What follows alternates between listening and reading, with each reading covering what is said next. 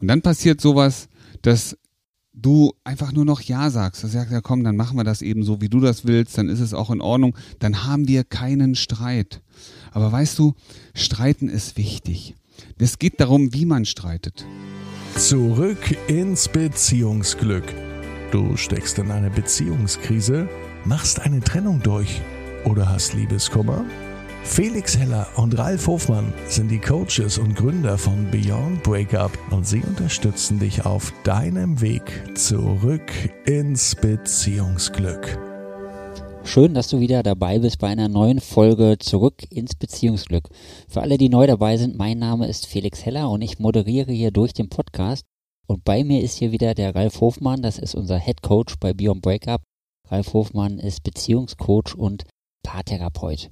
Und in unserer heutigen Podcast-Folge sprechen wir über das Thema Toleranz und Grenzen setzen in Beziehungen. Und dafür möchte ich direkt mal mit einem kleinen Beispiel starten, wie sowas aussehen kann. Stell dir doch mal vor, du als Frau bist berufstätig, kommst nach der Arbeit nach Hause, 18 Uhr, 19 Uhr, und dein Mann ist schon vor dir da gewesen, und du siehst, wie er zu Hause auf dem Sofa rumsitzt, und du hast jetzt wieder das Gefühl, oh, ich muss noch kochen, ich muss noch dieses machen, ich muss noch jenes machen und du ärgerst dich immens darüber, dass dein Mann nichts gemacht hat. Und trotzdem machst du es immer wieder. Jeden Tag das Gleiche. Ralf, warum passiert sowas? Sehr interessantes Beispiel, Felix. Und ähm, ich darf euch sagen, ich darf dir sagen, ich habe das damals auch schon erlebt, nur dass es andersrum war. Ich war derjenige, der nach Hause kam. Wir hatten damals zwei Katzen. Ich muss die Geschichte kurz erzählen, weil es hochspannend gewesen. Wir hatten also zwei Katzen und die waren schwarz und ich habe irgendwie diesen, diesen, dieses Bedürfnis nach einem sauberen Boden gehabt. Das ist ein Wert von mir. Also das hat mich glücklich gemacht. Ich konnte mich entspannen, wenn ich wusste, der Boden ist gesaugt, ja. Also was habe ich gemacht? Ich bin nach Hause gekommen, und gefragt, Schuh, Schatz, ist gesaugt? Nee, ist noch nicht gesaugt. Habe ich einen Staubsauger rausgeholt und habe gesaugt. Und es ging mir gut in dem Moment. Das Gutgehen, das ging so lange, also so lange noch gut für mich, bis meine Partnerin kam und sagte, dass sie sich damit unter Druck gesetzt fühlt. Ich würde das machen, jetzt saugen, um ihr zu demonstrieren, wie faul sie ist.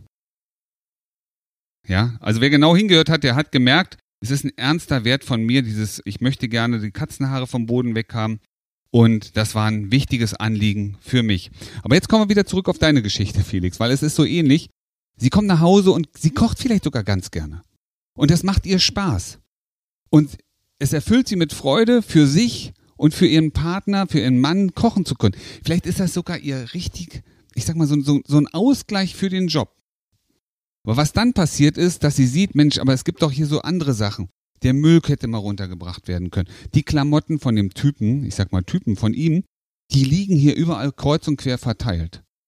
Und jetzt fühlt sie sich natürlich auch zu Recht vielleicht auch für sich in ihrer ja, Kompetenz, in ihrer Ehre vielleicht auch ein bisschen verletzt. Sie merkt, dass Werte wie zum Beispiel die Ordnung oder das Zusammenhalten für sie nicht erfüllt sind. Und das führt letztendlich erstmal innerlich in ihr für sie zu einem Konflikt. Das, was viel und häufig passiert ist, dass diese Konflikte aber nicht ausgesprochen werden. Die werden innerlich, wie sagt man, innerlich ausgetragen. Ja, dann kommt so was wie Ärger hoch. Was ist denn der Grund? Wieso macht er das nicht? Ich ärgere mich darüber. Vielleicht auch ein Stück Trauer, weil der Abend, den sie sich so vorgestellt, den du dir als Frau so vorgestellt hast, jetzt doch ganz anders verlaufen wird. Ja, aber ich habe immer noch nicht verstanden, warum tolerieren wir das denn jetzt? Der Grund, warum du ne, als Frau das tolerierst zum Beispiel, ist oft dein Wert. Wir haben bestimmte Werte, wir haben bestimmte Dinge, die uns besonders wichtig sind. Und das kann zum Beispiel sein das Bedürfnis nach Harmonie, das Bedürfnis nach Frieden und Ruhe in der Beziehung. Vielleicht auch dein Bedürfnis nach, wenn ich nach Hause komme, ich habe den ganzen Tag irgendwelche Kämpfe gehabt im Büro. Ich habe mich vielleicht mit dem Betriebsrat rumgeschlagen, mit irgendwelchen Vorgesetzten, mit irgendwelchen Abteilungsleitern. Und jetzt bin ich an einem Punkt angekommen, wo ich sage, jetzt möchte ich einfach nur noch Frieden haben. Ich möchte nicht mehr diskutieren, ich möchte keinen mehr überzeugen müssen. Mein Wert jetzt ist Ruhe. Und das kann zum Beispiel ein, ein Moment sein, den, man, den du sagst für dich selber auch, okay, ach, weißt du, komm, lass. Ich mach das selber, dann ist der Müll erledigt. Wenn ich jetzt aber doch dauerhaft ähm, ein anderes Verhalten mir wünsche von meinem Partner oder meiner Partnerin, wäre es dann nicht wichtig, dass ich Grenzen setze und das auch laut ausspreche? Also was steht dahinter? Ist das, ist das irgendwie Angst oder warum mache ich das nicht? Das ist eine sehr gute Frage und ich bin mir sicher, dass viele Zuschauer, äh, Zuhörer jetzt hier auch sagen würden, ja, aber ich hab's doch gemacht. Ich hab doch meinem Partner, meiner Partnerin gesagt, was ich mir wünsche. Und wahrscheinlich ist sowas passiert, horch mal hin, ob dich da wiederfindest. Sowas wie, du kannst auch mal den Müll runtertragen. Du, immer wenn ich hier nach Hause komme, muss ich mich erstmal um alles andere kümmern. Und du hast es trotzdem getan. Und damit hast du, hast du toleriert, dass die Situation so ist. Das heißt, das war kein Grenzen setzen, weil Grenzen setzen hat, hat eine andere Energie. Grenzen setzen heißt, du pass auf, an dem Punkt ist Schluss hier. Ich erwarte, dass du das, das und das freiwillig, eigenständig übernimmst. Damit es bei dir aus dem Kopf raus ist. Aber du musst dich immer noch damit auseinandersetzen. Und dann kommt dazu, dass, nochmal, du hast ja bestimmte Werte und du willst ja auch einen Streit vermeiden. Vielleicht möchtest du aber auch sicher sein, dass bei euch die Harmonie weiterhin erhalten bleibt. Und jedes, jede Grenze, die du setzt, hat natürlich Auswirkungen auf deinen Mann.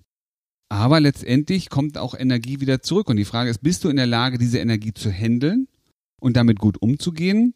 Oder hast du vielleicht sogar Sorge vor dieser Energie, vor dieser Grenze und von der Konsequenz, die so eine Grenze auch mal mit sich bringen kann? Da könnte, ich könnte mir vorstellen, dass da natürlich auch ganz schön übler Streit entsteht, oder? Ist das das, was man als Mensch so spürt?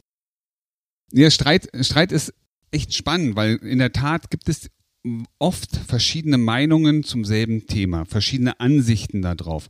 Während du als Frau sagst, ja, der macht ja nichts, kann dir passieren, dass er sagt, ja, du, aber ich habe vorhin den Gürtel, der lag hier auch noch, den habe ich schon weggeräumt.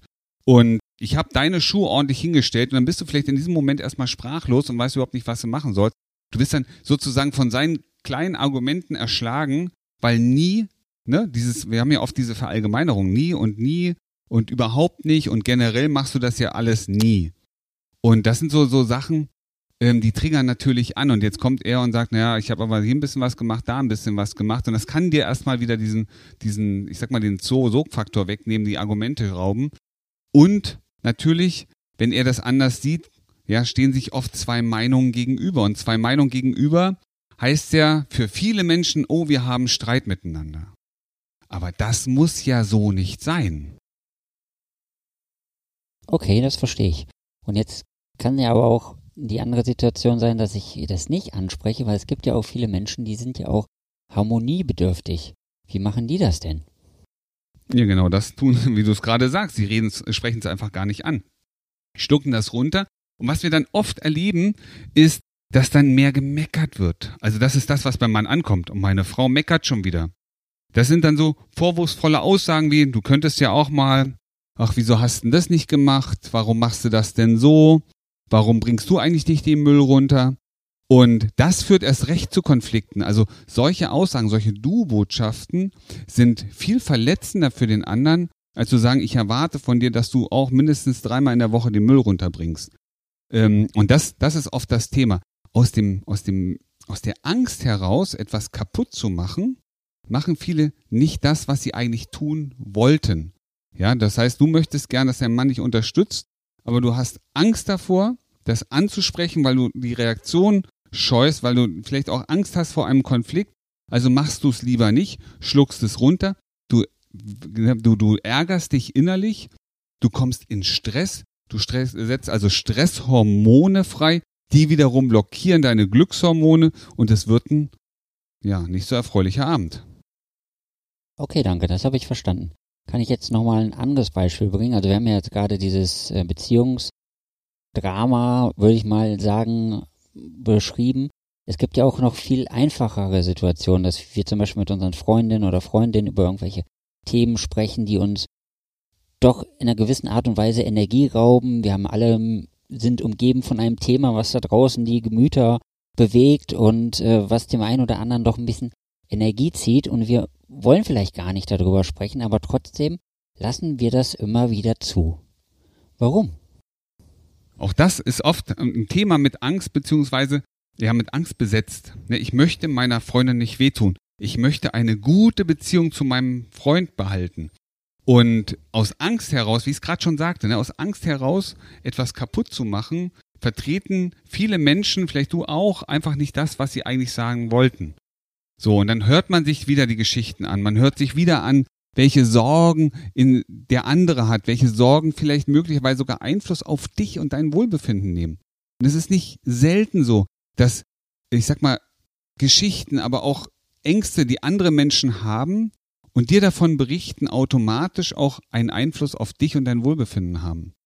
Und nochmal, wenn du Angst hast, wenn du Angst von jemand anders übernimmst, weil er dir ein, äh, ein Szenario vorstellt, an das hast du noch gar nicht gedacht, die sogenannte subjektive Angst. Es gibt Menschen, die, die stellen dir ihre Angst vor. Die erklären dir, was alles Schlimmes aus ihrer Perspektive passieren kann und du spürst förmlich, wie diese Angst dich persönlich auch ergreift. Ja, dann merkst du, das ist eine vorgestellte Angst, das ist gar nicht deine Angst.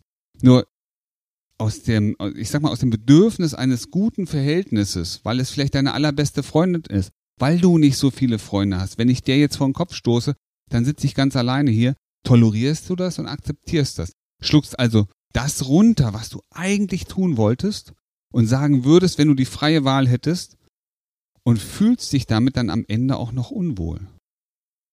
Unwohl bedeutet ja auch, du sprichst vielleicht selber mit anderen Menschen über das Erlebnis, weil es dich so beschäftigt hat.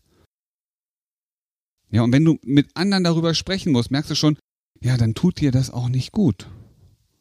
Weil du redest nicht darüber, wie toll das Erlebnis war, dass du dich heute mit deiner Freundin getroffen hast. Du redest nicht davon, du, und die hat was Wundervolles erlebt und die hat eine richtig tolle Idee gehabt, hat mich total fasziniert.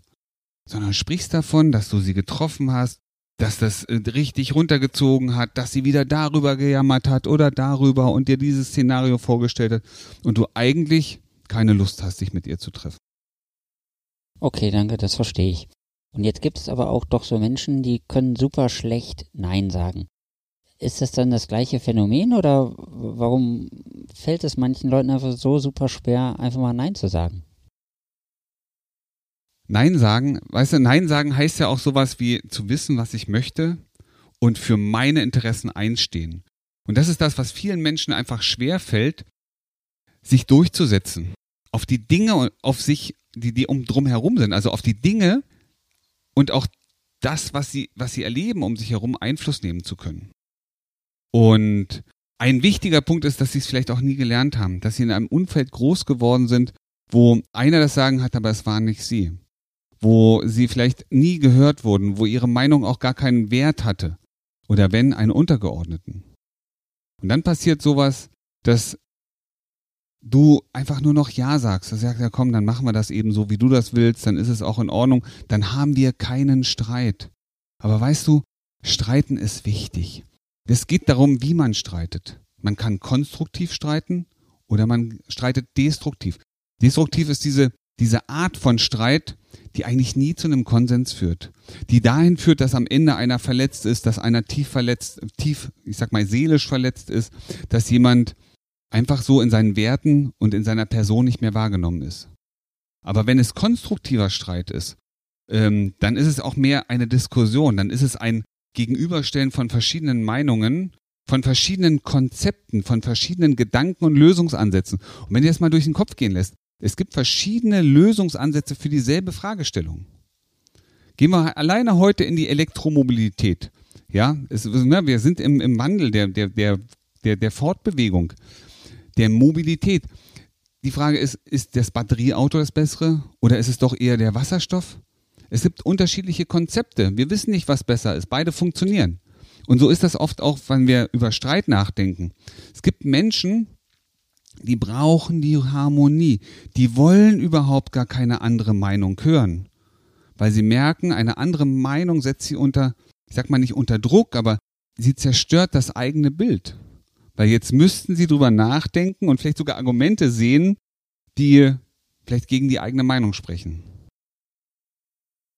Also wenn ich jetzt merke, dass mir das echt schwer fällt, also dass ich schlecht Nein sagen kann und dass ich mich ohnmächtig fühle in solchen Situationen, dass ich Angst habe. Wird es da jetzt Sinn machen, dass ich mal zu einem Paartherapeuten oder zu einem Beziehungscoach gehe und mir da Unterstützung hole oder soll ich das alles für mich alleine machen? Es gibt zwei Möglichkeiten. Die, die eine Möglichkeit ist, dass wenn du das Gefühl hast, du kannst nicht Nein sagen, du kannst keine Grenze setzen, vielleicht mal zu fragen, was, wofür ist das denn überhaupt gut? Ja, was, was wäre, würde aber Positives für dich passieren, wenn du es tust? Und natürlich macht es Sinn, sich auch mal beraten zu lassen, sich vielleicht auch konzeptionell unterstützen zu lassen. Denn ganz ehrlich, du hast es selber schon gemerkt, dass du dich nicht abgrenzen kannst, dass du keine Grenze setzt, dass du nicht Nein sagen kannst. Das ist ja kein Konzept, das du heute zum ersten Mal erlebt hast, sondern es ist möglicherweise auch ein Konzept, das du schon eine ganze Weile durch dein Leben trägst. Wir nennen das immer ganz gerne Muster oder unbewusste Programme. Ja, es kommt ein Einwand von der anderen Seite und dein Programm sagt klack, ja, wie, wie im Computerprogramm, als würde jemand die Enter-Taste drücken und es läuft ein ganz bestimmtes Programm ab, ja, und du sagst, okay, machen wir so. Aber solche Programme kann man auflösen und ein neues Programm da in, in, installieren, das dich und deine Interessen, deine Werte, deine Wünsche, aber auch dein Sein im Leben deutlich besser unterstützt. Ja, danke. Das ist wichtig, dass du das nochmal gesagt hast. Wenn ich das so höre, von den Mustern, die sich über etwas längere Zeit schon etabliert haben, klingt das für mich auch ein bisschen wie, ja, wenn, wenn ich nichts dagegen tue, dann wird es doch irgendwann zu einem Teufelskreis und wird es immer schlimmer, oder? Denn das zum einen, aber ich möchte das, ich habe so eine schöne Metapher, die es eigentlich erklärt, was passiert. Ihr alle kennt die Deutsche Bahn. Die Deutsche Bahn, die, die, die fahren mit ihren Zügen auf Gleisen.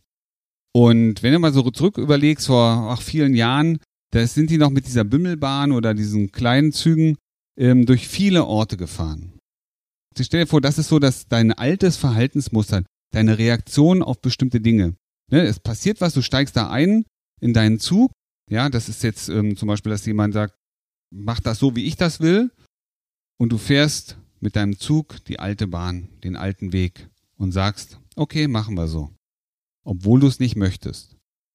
Jetzt können reißt die Bahn ja die alten Strecken auch nicht ab, aber die Bahn geht hin und sagt, okay, wir haben aber jetzt eine neue Lösung und wir fahren nicht mehr diese ganzen kleinen Käfer an, sondern wir suchen uns jetzt große Knotenpunkte raus, weil von da aus es gibt es viel schönere Ergebnisse, da gibt es tollere Sachen zu erleben, da gibt es viel mehr Inspiration. Und jetzt stell dir vor, dir sagt jemand, ey, du musst das aber so machen, wie ich will. Und du sagst in Zukunft, nee, ich nehme aber jetzt einen ganz anderen Weg, ich nehme jetzt hier die Schnellstraße du, wir können das gern so machen, aber das sind meine Bedingungen. Und damit hast du eine Grenze gesetzt. Das heißt, du hast eine neue Schnellverbindung dahin genommen, wo du eigentlich hin möchtest. Und jetzt mit den neuen Bedingungen sagst du, okay, jetzt fühle ich mich persönlich auch wahrgenommen. Jetzt sind meine Interessen hier vertreten. Ich fühle mich und meine Werte erfüllt. Und wenn wir das so machen, kann ich gut damit leben. Ansonsten, ja, dann können wir das so nicht machen. Und das ist das, worum es im, im Coaching-Prozess am Ende auch geht. Nämlich nicht zu sagen, oh, wir müssen das Alte wegmachen, sondern nee, wir gehen hin und suchen eine neue Verbindung raus, die viel, viel besser zu dir passt, die deine Bedürfnisse und deine Interessen trifft. Und jetzt stell dir vor, du könntest dein ganzes Leben so gestalten, dass alles so ist, wie du dich wohlfühlst. Was da möglich wäre. Das bedeutet, wenn ich mich bei dir melde, dann kann ich wieder neue Möglichkeiten und neue Chancen und neue Beziehungen in meinem Leben kreieren, oder? Genau das ist das. Genau das ist doch das, was Coaching ausmacht. Es unterstützt dich dabei, genau die Dinge zu erreichen, die du erreichen möchtest. Und ja, du hast es sehr schön auf den Punkt gebracht, Felix. Sehr gut. Also, du hast es gehört. Meld dich bei uns, komm auf unsere Webseite www.beyondbreakup.de und vereinbare dir einfach ein gratis Erstgespräch und dann kann der Ralf dir auch erklären, wie du neue Bahnstrecken verlegst und auch den ICE auf deinen Bahnstrecken fahren lassen kannst. Und dann wirst du merken, der Zug kommt ab jetzt pünktlich und in deinem Leben wird alles immer besser und besser und besser. Wie du gestärkt aus einer Trennung herausgehst oder eine Beziehungskrise erfolgreich meisterst, verraten dir Felix Heller und Ralf Hofmann. Vereinbare jetzt einen kostenlosen Beratungstermin unter www beyondbreakup.de